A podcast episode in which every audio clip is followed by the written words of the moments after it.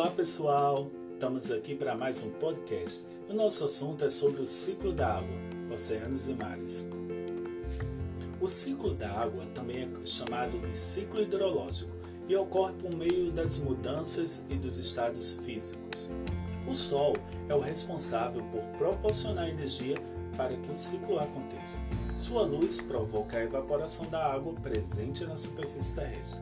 A água, agora em estado gasoso, sobe para as camadas mais altas da atmosfera, onde a temperatura é mais baixa. Ao alcançar determinada altitude, essa substância passa do estado de vapor para o estado líquido, também conhecido como condensação. E forma as nuvens, que são na realidade uma grande quantidade de gotículas de água. Ao iniciar a chuva, o processo também é chamado de precipitação. A água começa a voltar para a superfície terrestre e é influenciada diretamente pela gravidade. Nesse momento, ela vai atingir os rios, lagos, oceanos e também infiltrar no solo e nas rochas. As etapas do ciclo da água. Nós vamos ter a evaporação, que é a mudança da água do estado líquido para o gasoso. Evapotranspiração, perda de água pelo solo e pelas plantas. Também vamos ter a sublimação, passagem do gelo e da neve para o estado de vapor, sem antes passarem pelo estado líquido. Vamos ter também a condensação, que é a passagem da água do estado de vapor para o estado líquido. Gostaria de chamar a atenção também para os oceanos. Os oceanos nós vamos ter alguns, eu vou comentar aqui. Então fiquem atentos ao Oceano Pacífico. Vamos ter o Oceano Atlântico, o Oceano Índico, o Oceano Glacial Ártico. E eu quero que vocês leiam sobre os oceanos, observem no mapa onde cada um está localizado e a sua importância para as populações.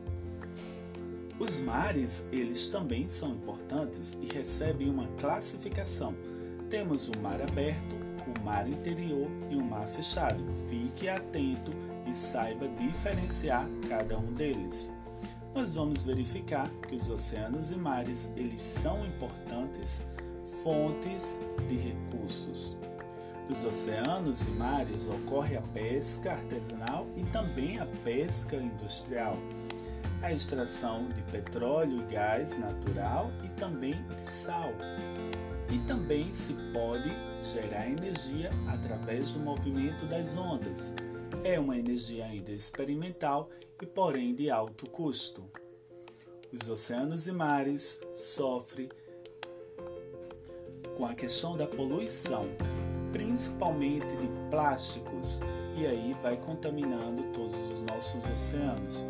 Fique ligado nisso e leia também sobre. Já falando sobre a água nos continentes, eu gostaria de chamar a atenção para as bacias hidrográficas. Uma bacia hidrográfica é composta de um rio principal e seus afluentes, formando assim a bacia hidrográfica. No Brasil, nós temos duas bacias hidrográficas importantes, que é a bacia amazônica e a bacia do Paraná. No geral, a avaliação de vocês ela está justamente nesses pontos que foram discutidos aqui. Então, leia as páginas do livro, certo? Reflita sobre, faça as atividades e boa prova. E nos encontramos no nosso próximo podcast.